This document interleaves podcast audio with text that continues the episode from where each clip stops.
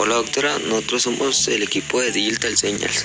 En esta dinámica explicaríamos los criterios básicos de evaluación del proyecto Digital Señas. Lo primero que realizamos fue la identificación del problema.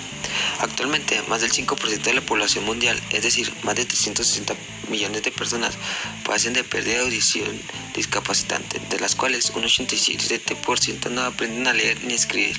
La mayor parte de la población con discapacidad en el mundo se encuentran excluidas del ámbito laboral, así como de otros aspectos de la sociedad debido a los distintos obstáculos que se enfrentan en su vida diaria. El Informe Mundial sobre la Discapacidad del 2011 de la Organización Mundial de la Salud y un reciente estudio del 2013 de la Broadway Commission for Digital Development muestran que los obstáculos se derivan de una política poco inclusiva con las deficiencias en el sistema de salud y educación y un bajo acceso de avances de la ciencia y de la tecnología como mecanismo para mejorar el acceso a la empleabilidad. En nuestro país, de acuerdo con la encuesta nacional de la dinámica demográfica, existen 7.877.805 de personas con discapacidad, de las cuales el 18.4% presentan discapacidad auditiva. Después, investigamos las causas de la sordera. Las, causas de la sordera en el país son de 28.9 son por enfermedad, 49.6 por edad avanzada, 9.3 por nacimiento, 6.3 por accidente, 0.8% por violencia y el 5.1% por otra causa. La siguiente fue establecer nuestros objetivos tanto general como específico, que se mencionan a continuación. Objetivo general desarrollar un sistema de interpretación y traducción de señas y gestos por medio de una app para móvil que detectará los movimientos y señas de las personas sordomudas y los transformará en voz de texto y viceversa. Objetivos específicos. Estudiar el lenguaje de señas o lenguajes de signos mexicanos para identificar sus características y aspectos relevantes. Realizar la identificación de gestos asociados a preguntas, necesidades y saludos básicas del lenguaje de señas mexicano. Estudiar el desarrollo de aplicaciones basadas en el dispositivo de interfase natural de usuario Kinect versión 2. Utilizar el Kinect Studio y Visual Gesture Boarder como herramientas para la construcción de un repositorio de gestos basados en movimientos continuos. Desarrollar una aplicación para la captura e identificación de gestos, señas utilizando el dispositivo Kinect versión 2. Después establecimos nuestra población objetivo. Este proyecto pretende ser desarrollado y aplicado a todas las personas de la comunidad sordomuda mexicana que manejen el lenguaje de señas del respectivo país. Y basándonos en las esclarecedoras cifras aportadas por el ENADIT, ya expuestas anteriormente, lloviendo según este mismo estudio que el porcentaje de población en discapacidad auditiva es de 18.4%. Equivale a 1.449.516. Se especifica la cantidad y el tipo específico de personas al que está dirigido este proyecto. En la siguiente figura se enmarca la población hacia la cual va dirigido el objetivo principal del proyecto en color amarillo. En México existen algunas iniciativas como entrega de auxiliares auditivos a personas que tienen pérdida auditiva parcial, rehabilitación, salud e impartición de talleres de lengua de señas mexicana. Dentro de la eficacia digital señas, se realizó una investigación con el objetivo de diseñar y aplicar una herramienta digital por traducción en señas de voz y texto y el trabajo se realizó en cuatro fases utilizando la investigación. La primera fase estuvo enfocada en el análisis de problemas, la segunda consistió en el desarrollo de soluciones e innovaciones tecnológicas que pudieran favorecer la comunidad de personas sordomudas. La tercera consistió en la aplicación de soluciones de forma iterativa, es decir, a modo de prueba y error. Y la última fase permitió el desarrollo de los recursos digitales. Los resultados obtenidos demuestran cómo las herramientas digitales basadas en recursos visuales y kinésticos favorecen la comprensión de la lengua en personas sordomudas. Además, son complementos importantes que se aplican en la vida cotidiana para favorecer los procesos de desarrollo en personas sordomudas.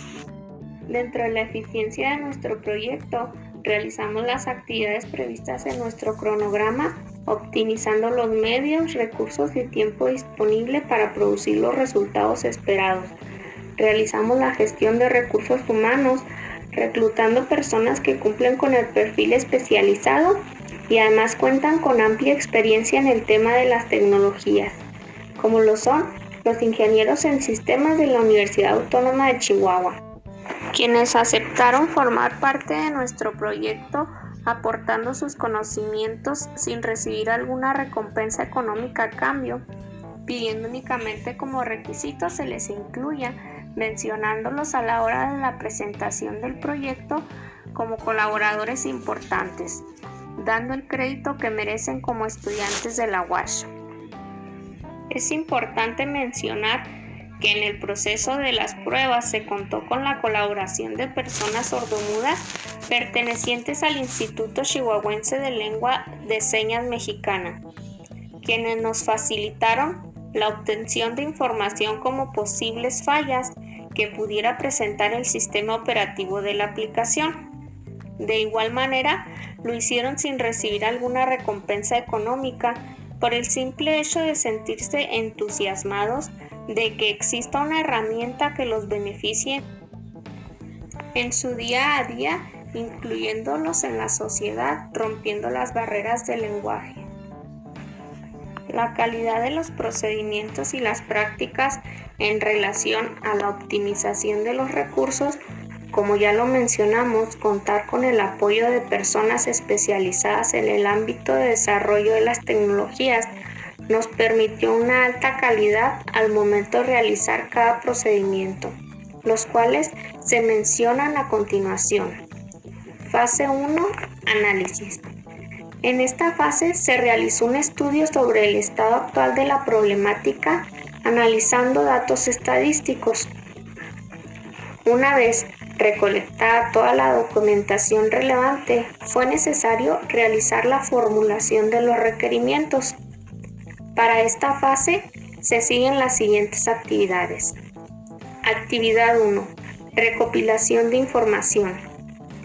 En primera instancia, se indagó dentro de múltiples fuentes que contienen datos estadísticos como los informes presentados por la Organización Mundial de la Salud 2015 y el Ministerio de Salud y Protección Social 2013 en estos apartados se describe de forma muy detallada la situación que padecen las personas con discapacidad del oído y de habla a nivel mundial y nacional.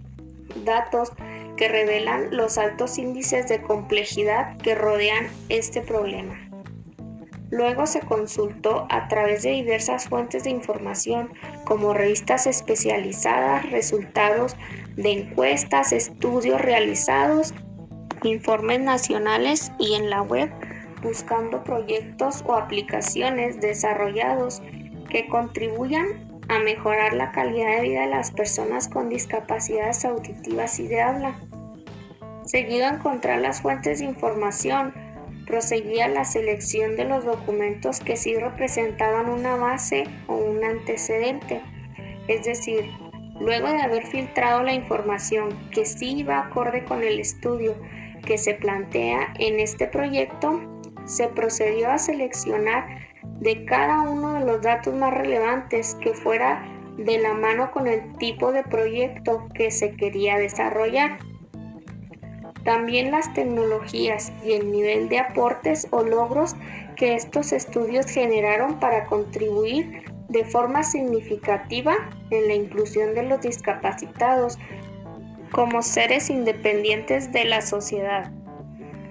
Actividad 2. Definición de requerimientos. Dentro de la segunda fase se procede a realizar la definición y el establecimiento de los requerimientos. Se seleccionaron las herramientas de software y hardware necesarias para la construcción del software y por ende necesarias también para la interacción de su arquitectura y las interrelaciones que existen entre los ya mencionados hardware y software. Fase 2. Diseño. En base a la información categorizada en la fase anterior, se determina que la tecnología para el reconocimiento corporal va a ser implementada en el desarrollo del proyecto, teniendo en cuenta aspectos como la fidelidad y la calidad de los datos ofrecidos por dicha tecnología, la fase de diseño contiene dos actividades, la elección del sensor y el diseño del sistema. Actividad 1. Elección del sensor. Luego de analizar determinadamente la información encontrada en torno a las tecnologías usadas en el desarrollo de los diferentes dispositivos y aplicaciones ya creadas que ofrecen resultados similares a los que se esperan con la elaboración de este proyecto, Se procede a seleccionar el dispositivo más adecuado para su desarrollo. Actividad 2. Diseño del sistema. Dentro de esta fase se dan por sentados los planos estructurales del sistema, ya que es aquí donde se imagina y se plasma visualmente cómo va a estar constituido el sistema. Desarrollo. En esta fase se inició la elaboración del algoritmo que posteriormente se encargaría del reconocimiento de los gestos y señas pertinentes al lenguaje de señas mexicano se implementaron los mecanismos de respuesta y validación de las lecturas provenientes del sensor.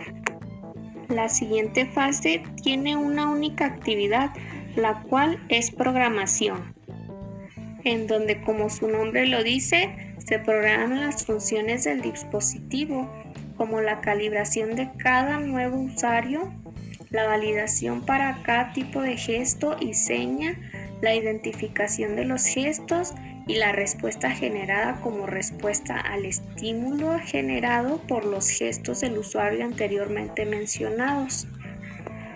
Después pasamos a la fase de pruebas. Una vez concluido el proceso de la programación del sistema como tal, se deben realizar pruebas para corroborar las variables y procesos funcionales del mismo. Las pruebas están conformadas por tres actividades descritas a continuación. Actividad 1. Pruebas del sistema. En esta fase se procede a realizar las pruebas respectivas luego de la finalización del desarrollo del prototipo, analizando y verificando el resultado de los procesos que lo componen dependiendo de cada una de las acciones tomadas por el usuario. A partir de aquí, se realizó un proceso de evaluación de cada una de las respuestas generadas por el sistema dependiendo de las acciones realizadas por el usuario con el propósito de determinar la veracidad de las respuestas asociadas a cada prueba o en su defecto determinar los posibles errores que se pudieran presentar. Actividad 2. Análisis e interpretación de los resultados. Se hizo un análisis exhaustivo de todos los resultados arrojados por cada uno de los tipos de prueba que se realizaron en la fase anterior para determinar si dichos resultados hacían referencia o no a los requerimientos funcionales establecidos anteriormente para el óptimo funcionamiento del sistema.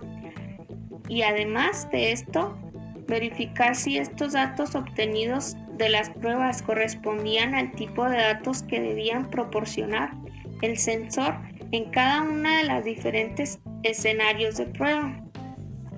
Luego, se tomaron las decisiones sobre los correctivos que debían ser aplicados a las diversas fallas detectadas durante las pruebas. Aplicación de correctivos.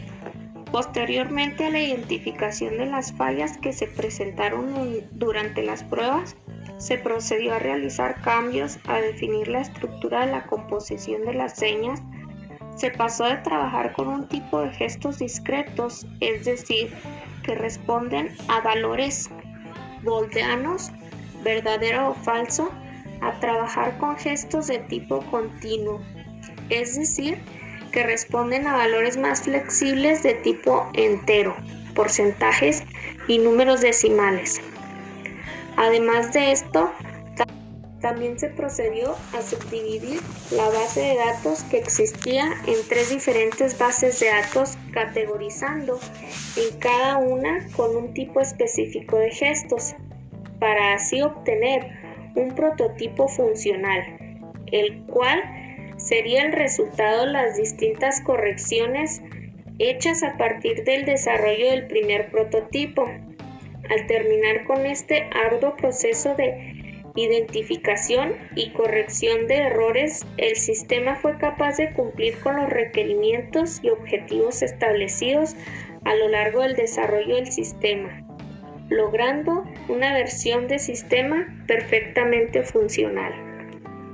En esta parte se muestra una imagen de nuestro cronograma donde definimos las tareas que es la investigación, planificación, determinación de requerimientos, diseño del sistema, desarrollo del software, prueba del sistema implementación, promoción y puesta en marcha de la aplicación, evaluación y verificación de resultados, que como ya lo mencionamos arriba, todas estas tareas ya fueron terminadas.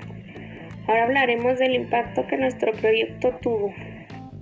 Las dificultades con las que se ven enfrentadas las personas con discapacidad auditiva se han visto reducidas con la ayuda de la tecnología y las herramientas que ésta puede proporcionar, como lo es nuestro proyecto Digital Señas.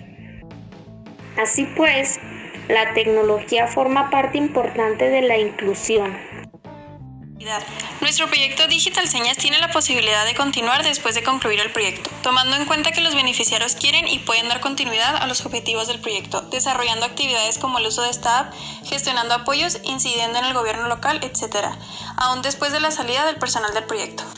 Las personas beneficiarias se apropian del objetivo del proyecto ya que este les funciona como una herramienta muy útil para su desarrollo en el medio social. Instituciones como Instituto Chihuahuense de Lengua de Señas Mexicana AC deciden continuar con el legado de hacer que la app permanezca habilitada para el uso público de personas sordomudas y de la sociedad en general que requiera su uso para mantener una conversación con personas sordomudas. Los servicios que proporciona Digital Señas pueden seguir funcionando aún después de que se terminen los fondos externos, ya que por ser una herramienta de tecnología digital tiene la ventaja de generar fondos por medio de métodos como affiliate marketing. El affiliate marketing es un método de monetización de apps que consiste en promocionar productos o servicios de otras empresas dentro de la app a cambio de recibir una comisión cuando un usuario se descarga la app, compra o se compromete con un producto o servicio. Así se genera una capacidad local para sostener los gastos de operaciones. Y con eso concluimos con la evaluación del proyecto social Digital Señas. Gracias por su atención.